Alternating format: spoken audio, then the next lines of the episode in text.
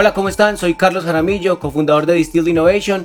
Bienvenidos a un nuevo episodio de Backlog, el podcast donde coleccionamos conversaciones increíbles con personajes inolvidables y hoy no es la excepción, tenemos una super invitada. Hoy nos acompaña Diana Zuluaga, quien es directora de estrategia y prospectiva en Ruta N. Ella ahorita nos va a contar qué rayos es eso.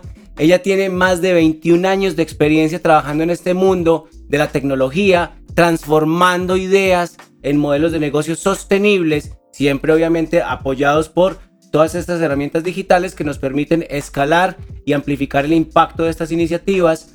Eh, hoy por hoy está trabajando como parte del ecosistema de innovación en la ciudad y articulando obviamente ahí a universidad, empresa, estado. Vamos obviamente a conocer su recorrido, pero sin más preámbulos, Diana, ¿cómo estás? Bienvenida. Hola Carlos, ¿cómo estás? Un placer de verdad y gracias por tu invitación. Muchas gracias a ti por, por atenderla, qué bueno que tengamos este espacio para conversar. Eh, y nada, pues empecemos hablando un poco de eso. Eh, directora de Estrategia y Prospectiva en Ruta N. Si quieres, comencemos diciéndole o contándole a las personas que nos escuchan qué rayos es Ruta N y pues qué rayos hace la directora de estrategia y prospectiva. Bueno, la corporación Ruta N es la corporación de innovación y negocios de la ciudad de Medellín. Nosotros buscamos mejorar la calidad de vida de los habitantes de Medellín a través de la ciencia, la tecnología y la innovación, de forma incluyente y sostenible. Eh, eso lo hacemos a través de diferentes estrategias y programas principalmente articulando el ecosistema de ciencia, tecnología e innovación y a través de tres líneas estratégicas importantes. Atracción, que es atraer talento, capital y organizaciones a la ciudad que ayuden a potenciar el ecosistema a través del desarrollo del tejido empresarial e innovador y a través de las soluciones de las necesidades y los retos de ciudad. Entonces eso es lo que hacemos. Unas misiones bonitas. Eso, bien inspiradoras y retadoras también. Total. Súper bacano. Bueno, eh, les comentaba pues que, Diana ya tiene más de 21 años de experiencia en estos temas. Ella es ingeniera de sistemas, pero además de eso cuenta con tres posgrados, ¿cierto? No solamente especializaciones, sino posgrados. Eh, Diana, en este mundo en el que nos tocó vivir, ¿tú cómo has visto la oportunidad pues de seguir aprendiendo y sobre todo muy importante, cómo escoges a la hora de seguirte preparando qué es lo que vas a estudiar? Pues mira, es muy particular porque cuando yo estaba muy joven, yo tenía esa ansiedad y esa necesidad de crear. Entonces, fue en esa época que nació Internet prácticamente, empezamos a ver la tecnología de forma más cercana eh, y ver que los computadores podían crear nuevas realidades, programas, era como esa forma de generar ideas reales, de crear en general.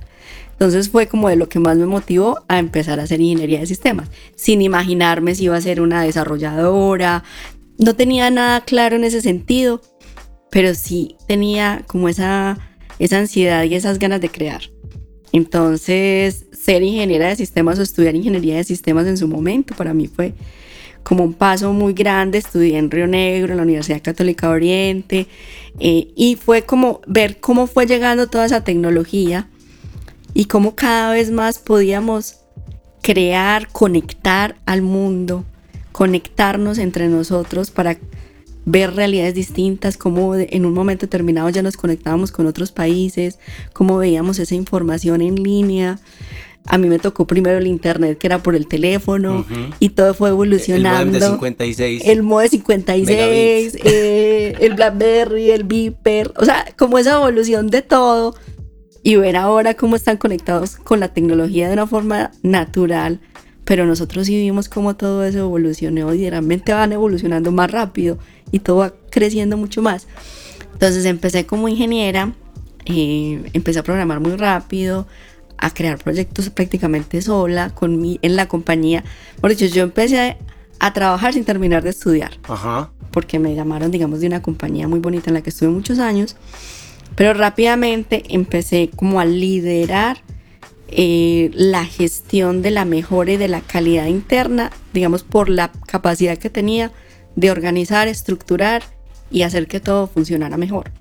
Entonces, también al ser ingenieros, lo que ganamos es una capacidad interna de solucionar. Y no tiene que ser solamente a través de código, también puede ser crear mejores soluciones en procesos, en proyectos, en negocios. Y eso de alguna forma te va estructurando en la vida. Entonces, después también, ah, digamos, al desarrollando mis capacidades, lo que podía hacer, me di cuenta que podía coordinar más gente, que podía estructurar negocios, sobre todo porque habían ideas muy buenas, pero no habían formas fáciles de, de resolver esas ideas y volverlas un proyecto real, un negocio real. Entonces, digamos que en mi ambiente tenía gente muy brillante, teníamos, digamos, un grupo muy bueno que generaba ideas muy locas, pero eso... ¿cómo? Se quedaba muchas veces en el tintero. Sí, entonces, ¿cómo volvemos eso? Una idea viable, ¿cómo la estructuramos que sea operativa, funcional, financiera, em, jurídicamente viable, todo eso. Entonces, poco a poco fui desarrollando como, no una metodología, una habilidad. Exacto. Porque no era una metodología. Tu, tu propio marco de trabajo. Mi marco de trabajo mental. Eh. Entonces todo el mundo sabía que yo podía coger la idea y volverla a un negocio. ¿Cómo? De alguna forma no tan estructurada, pero que funcionó.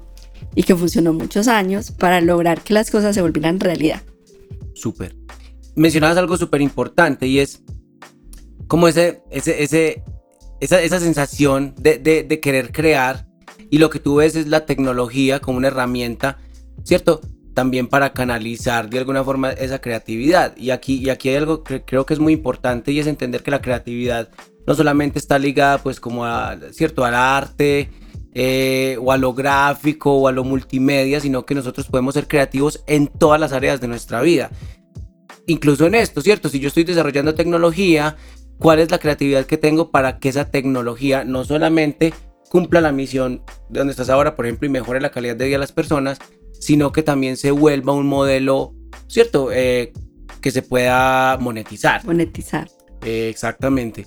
¿Qué, ¿Qué, nos dirías? ¿Cuáles, ¿Cuáles son esas enseñanzas desde tu experiencia que te han permitido desarrollar esa visión desde la cual tú ves la pertinencia de monetizar a través de un modelo eh, un proyecto, una idea, una tecnología?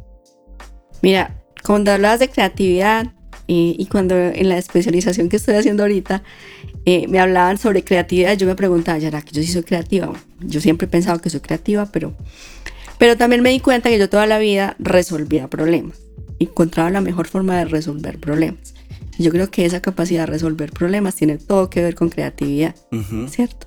Entonces ahí uno se desliga un poquito de que creatividad solamente es diseñar, es pintar, que también es obviamente una forma muy importante de expresar esa creatividad, pero resolver problemas, yo creo que es de esas habilidades que todos deberíamos cultivar, porque en la vida real uno necesita eh, ser recursivo, encontrar diferentes formas de hacer las cosas, conectar a la gente.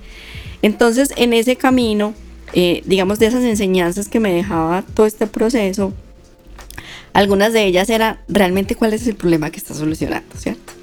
No teníamos una metodología, pero sí teníamos esa sensibilidad de ir y mirar el problema, de no quedarnos en un escritorio esperando a que alguien nos dijera cuál era el problema. Entonces, eh, digamos que de muchas de las soluciones que tuve que diseñar, yo buscaba ir a conocer, irme al sitio, mirar qué estaba pasando, cómo estaban físicamente las cosas y conectar con las personas que realmente tenían el problema.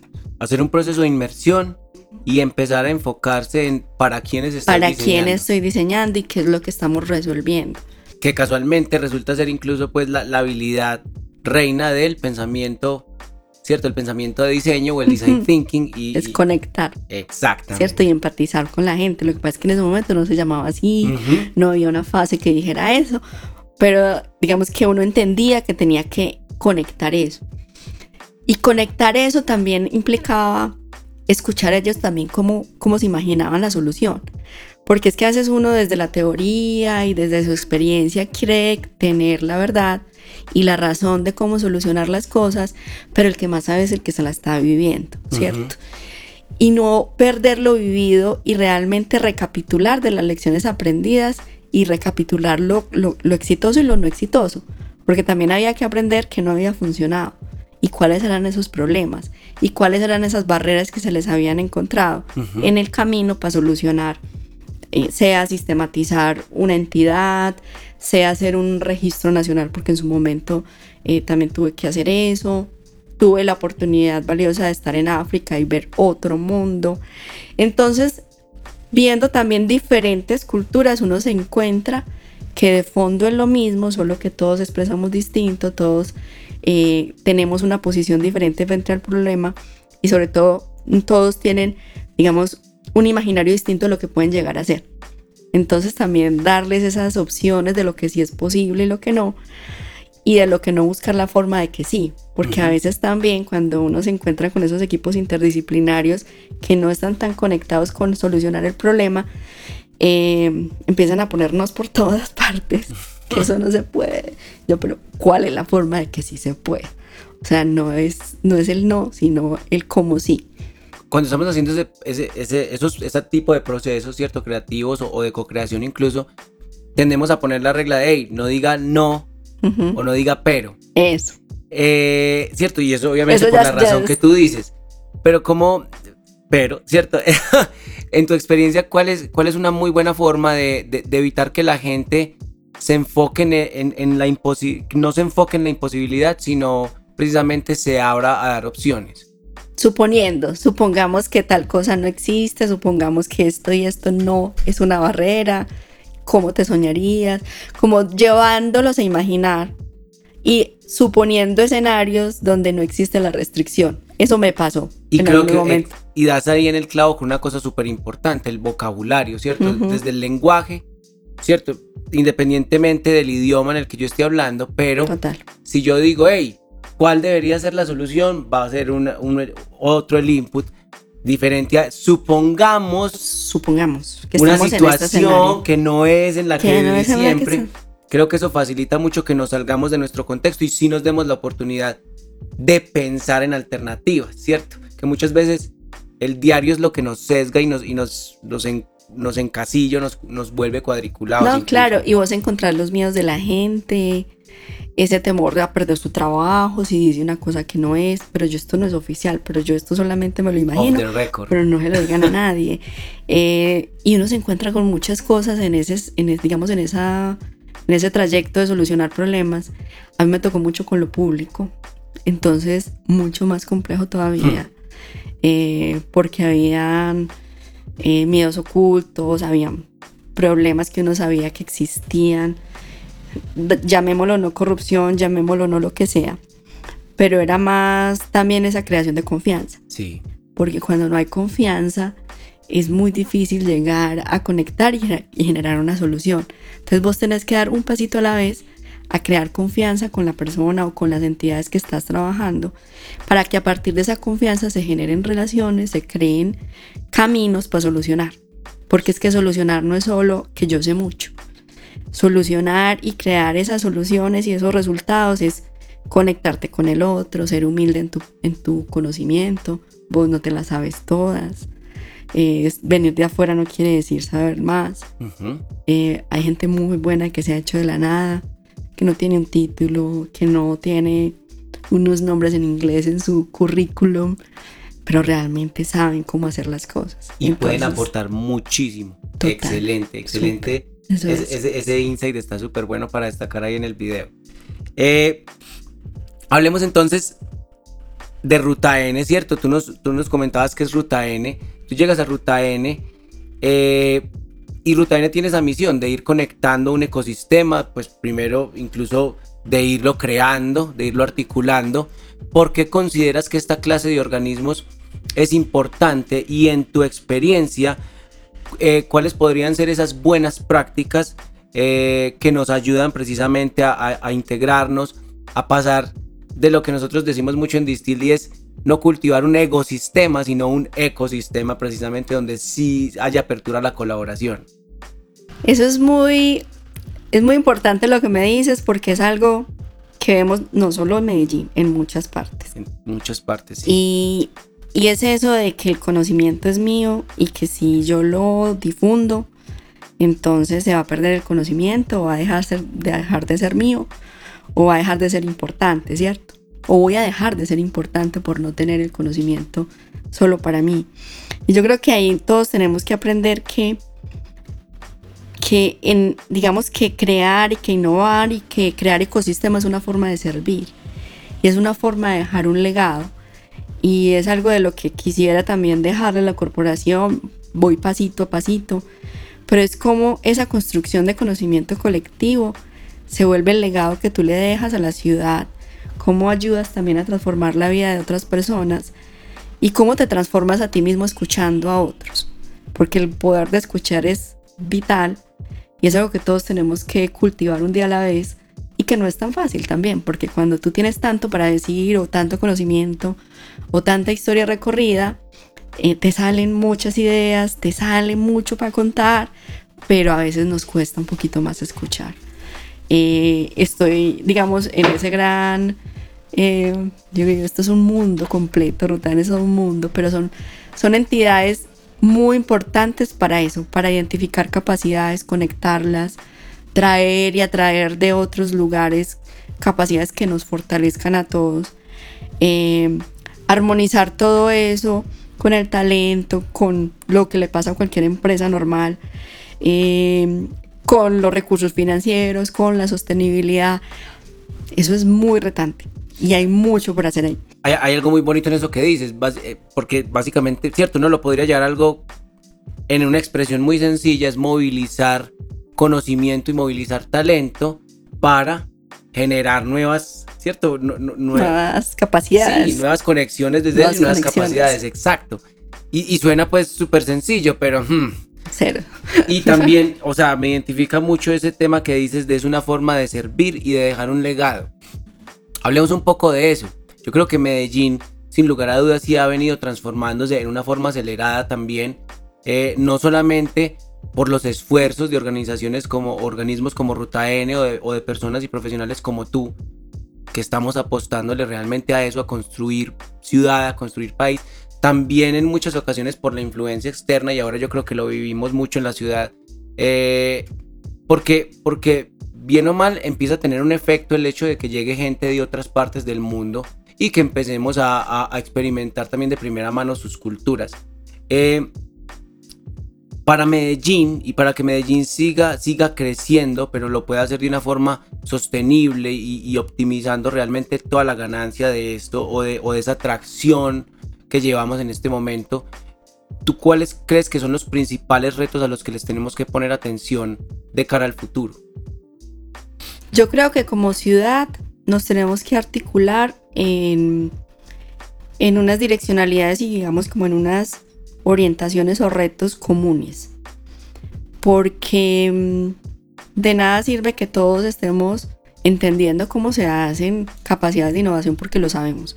El ecosistema es muy maduro, tiene muchas entidades, capacidades que pueden lograr eh, potenciar el talento, el capital, las empresas en general, pero sí tenemos que movilizarnos hacia los retos de ciudad. Eh, en este momento tenemos dos retos importantes, Medellín, ciudad sostenible y ciudad inteligente.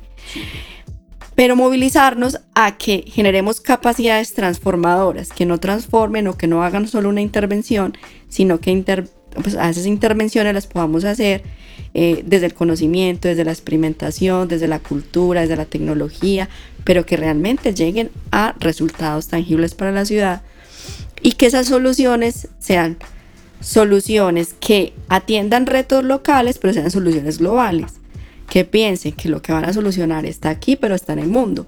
Entonces no solamente es una solución que va a atender, eh, no sé, la inundación en el río, sino que va a pensar que este es una, un tema de calentamiento global, etcétera, etcétera, que va a atender este reto, pero que se tiene que extender a mercados internacionales.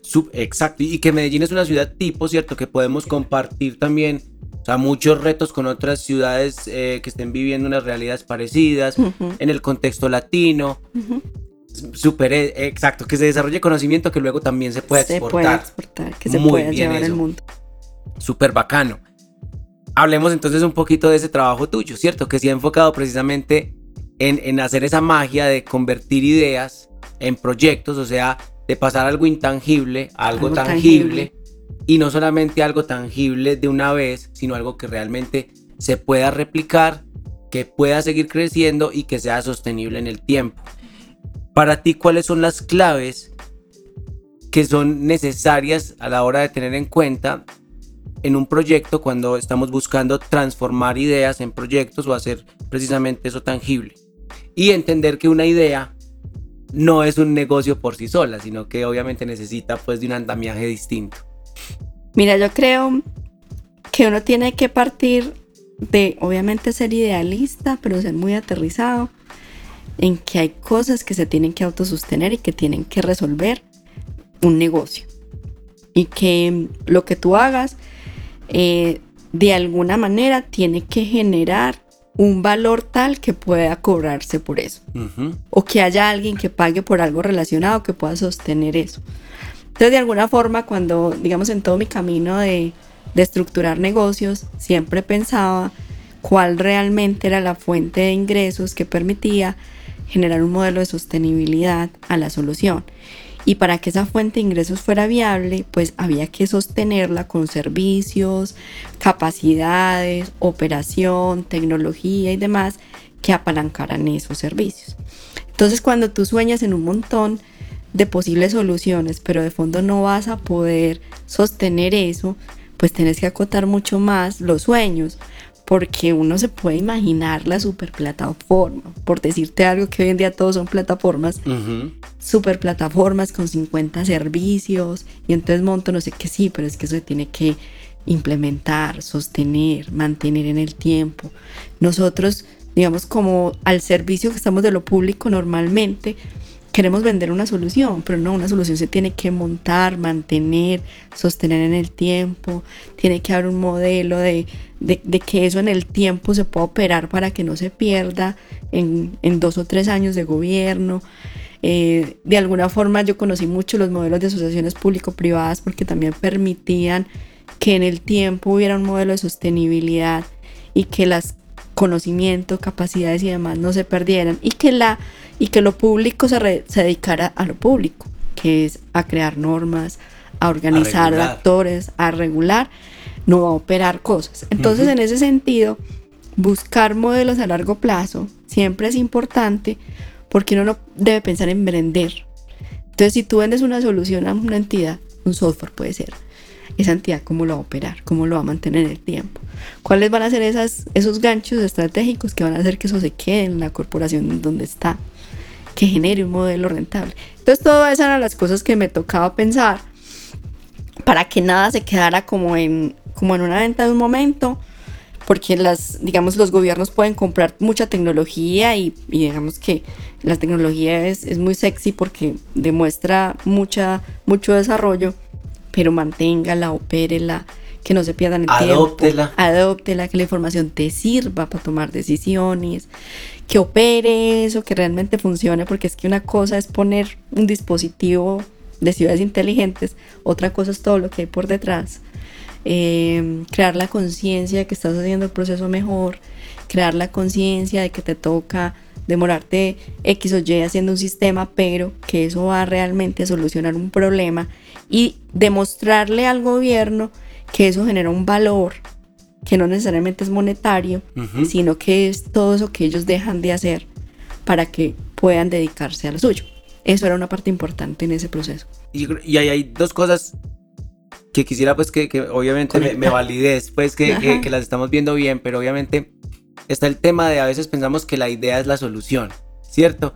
Y entonces ya, ya. si tuvimos la idea, ¡ah! listo. Súper bien ahí hay que empezar a modular yo creo que un poco esas expectativas. Y lo otro es aprender que antes de volar tenemos que, saber correr, ¿cierto? Eh, y yo creo que ahí precisamente es donde, donde también se conjuga lo que tú haces como directora de estrategia y prospectiva. Una de las habilidades más importantes para cualquier trabajo estratégico es saber priorizar, es saber hacer renuncias, para entender que uno más allá de soñar con el fin, pues debe empezar a acercarlo a cosas puntuales y accionables del diario. Y, creo que eso se conjuga súper bien con lo que acabas de decir y nos aterriza también el tema de, hey, listo, sí, súper bien la idea, pero al fin de cuentas, más que la idea, lo que vale es el equipo detrás de ella capaz de hacerla tangible. Total, total. Y, eso de hacer renuncias, de priorizar, de elegir, eh, hay que entender que los que hacen las renuncias y los que eligen son personas, ¿cierto? Entonces uno también tiene que buscar a crear escenarios para que aprendamos a soltar eh, patrones, enseñanzas, para volver a aprender y reaprender. Es un proceso, todo lo vamos construyendo y también estamos en ese proceso la corporación y yo creo que en todos los escenarios donde uno llega en una organización, mucho y el 80% es cómo apoyamos a la gente a que eh, trabaje mejor, trabaje más feliz y sobre todo que se dé cuenta que su aporte no necesariamente tiene que ver con el pedacito que él puede hacer o llegar a hacer, sino cómo todos nos podemos organizar para trabajar juntos. Y que, y que ese pequeño aporte le está sumando a una, bola de nieve que va en bajada y que va creciendo. Exactamente. Es como, como lo que hacemos desde, nuestra, desde nuestra individualidad se suma para transformar colectivamente. Eso es súper bacano. Hablemos de otra cosa que, que, a mí me película mucho y que, y que, y que, y que me sorprendió de una forma muy, muy positiva cuando, cuando estaba obviamente haciendo la investigación para este podcast y es que tú también tienes una experiencia como voluntaria en, la, en, la, Junior Chamber, en, eh, en la Cámara Junior. Eh, y para mí el voluntariado tiene un lugar muy especial en el corazón. Otra, otra, en otra ocasión hablaremos de mi historia, pero para ti este tema de hacer voluntariado, eh, ¿cómo llega tu vida y, desde tu experiencia? ¿Por qué es interesante? ¿Por qué es valioso como una opción a considerar sobre todo para las personas jóvenes que están empezando una carrera? obviamente, para cualquier persona en, cualquier etapa de su vida, pero especialmente, por ejemplo, para los jóvenes, porque les abre muchas puertas. ¿Cuál ha sido tu experiencia con eso? Em, total, o sea, a mí la, yo creo que el voluntariado del servicio me transformó la vida para siempre.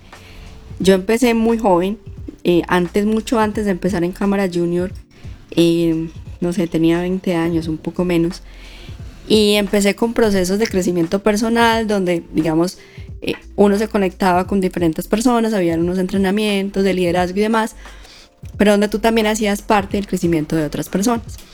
Eh, en esos procesos que son de coaching, de bueno, etcétera, em, me di cuenta lo valioso de poder ser parte de la transformación de otros y poder aportar ese granito de arena a ver cómo los demás eh, iban creciendo en su proceso y cómo uno crecía en ese proceso, ¿cierto? Cuando estás al servicio del otro sin pagar, sin esperar nada a cambio, sin tener que tener una relación de negocio, cómo en ese proceso vos encontrás otro millón de posibilidades de crecer vos, porque cuando vos ves al otro en situaciones de crecimiento te está reflejando a ti mismo, eh, y cómo conectar con esos seres humanos eh, te aporta eh, relaciones a largo plazo valiosas y duraderas. Entonces estuve en todos esos procesos de crecimiento, apoyé a formar a otros líderes, apoyé a crear procesos de, crecimiento y luego eh, seguía en esa búsqueda. Yo viví en Bogotá unos años, volví y cuando volví aquí estaba en esa búsqueda de dónde encuentro un grupo de personas que tengan esa pasión por servir a otros en X escenarios. Encontré Cámara Junior y eso fue todo un mundo porque era un grupo de liderazgo, vos podías aportar a, a ver crecer a otros líderes, conectabas con personas de todo el mundo, eh, creabas oportunidades de emprendimiento, de desarrollo personal y se volvió toda una pasión en mi vida y digamos que la cámara tiene una frase muy linda que me conectó siempre y es que servir a la humanidad es la mejor obra de una vida. A mí eso me pareció, digamos, eh, marcó mi vida para siempre y, creo que mi misión en la vida es poder apoyar a otros a transformar sus vidas para convertir sueños en realidades. De alguna manera sé que eso es lo que yo tengo que hacer en este planeta y, las personas que he conocido en ese, en ese camino se han vuelto mis hermanos de vida, hermanos de elección eh, y he aprendido muchísimo, conocí muchos países, tuve la oportunidad de ir a Japón, tener una experiencia con seres tan distintos pero tan bonitos. Eh, y en todo eso siempre fue un crecimiento constante.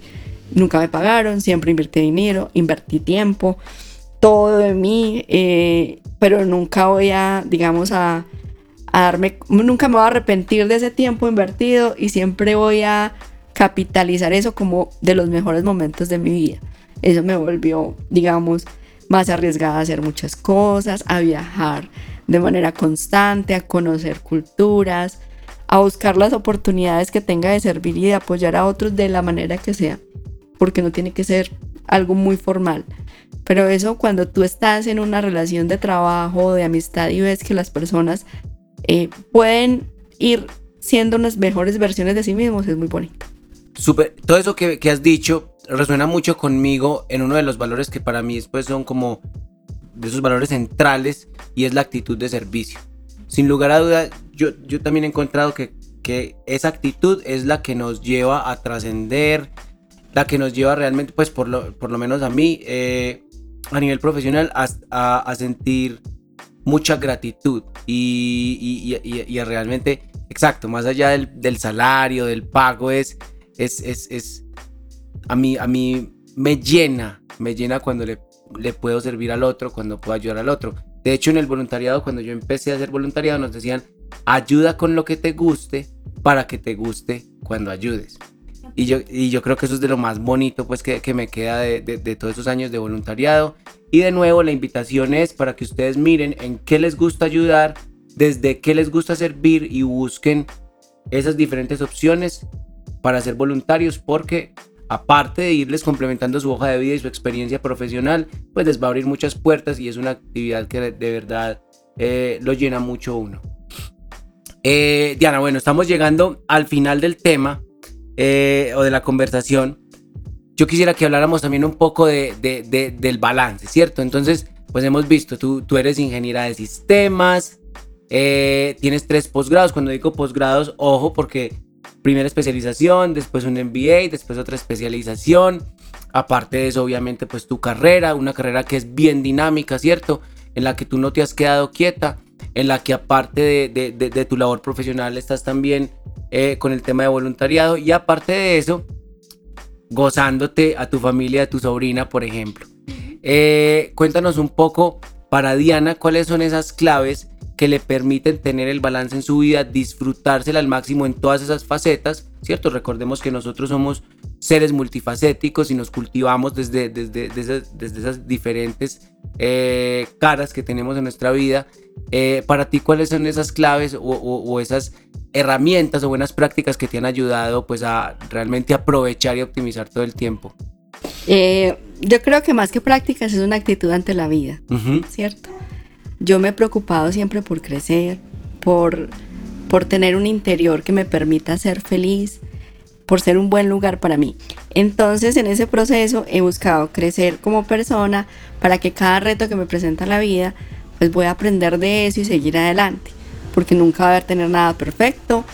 Yo creo que el balance también requiere lecciones y tomar decisiones, no tienes que ser perfecto en todo, no tenés que hacer de todo, no, no, no tenés que estar con, en todas partes, ni seguir una lista de chequeo en la vida para ser feliz. Eh, y yo eso siempre he sido muy consciente, no tengo que hacer una lista de chequeo, no tengo que ser al mismo tiempo madre, profesional, empleada, eh, la mejor hija, la mejor de todo. Tener tantos roles cuesta. Eh, y elegir algunos roles que te hacen más feliz eh, ayudan a que tengas una vida más balanceada. Saber priorizar no solamente es para el trabajo, sino también en tu vida. En mi vida. Una habilidad súper necesaria. Entonces, eh, yo elegí viajar a tener hijos, pero no, no, no es porque no haya criado de amor a muchas personas, porque lo he hecho. He criado en mi corazón a muchas personas y acompañado el crecimiento. Y creo que ese amor no tiene que ser de tu vientre, sino que puede ser ele elegido. Eh, disfruto lo que hago, disfruto las experiencias que tengo en la vida, porque creo que es lo único que me voy a llevar. Eh, aunque tengo afortunadamente una vida tranquila económicamente, no me preocupa tanto tener para otros, sino vivir para mí y tener experiencias para contar y tener recuerdos que todos los días me llenan el corazón. Eh, entonces hago lo posible por, por tener ese balance, amo mi familia, pero también manejo una independencia chévere que me permite vivir, que me permite elegir lo que quiero vivir. Eh, pero son elecciones. Esa elección de no tener que ser perfecto, de no tener que ser el mejor en, ni tener que seguir unos estándares sociales donde te impliquen tener un montón de cosas que a veces no, no sientes que alcanzas. Entonces, prefiero alcanzar con lo que tengo y, y saber que lo que está o no está en mi vida lo he elegido y que también hay cosas que hay que dejar que la vida te traigan o te lleven y que no está mal tener o no tener, sino que hay muchas cosas que simplemente van llegando. Muy poderoso eso. Y creo que nos has compartido unas máximas brutales. O sea, este podcast va a tener muchos, muchos highlights y muchos insights que, nos has ido dejando. Eh, ya para despedirnos, en, en este episodio, recuerden de Backlog, donde estamos coleccionando conversaciones increíbles con personajes inolvidables. Cuéntanos dónde la gente te puede seguir, dónde se pueden enterar más de, de quién es Diana, eh, a dónde nos quieres invitar para que también veamos tu trabajo. Todo tuya, este espacio. Pues mira, yo soy una profesional normal, estoy en LinkedIn, Diana Cecilia Zuluaga, tengo mi, digamos, mi portal en Instagram, mi página en Instagram es personal, pero también tengo uno que estoy creando.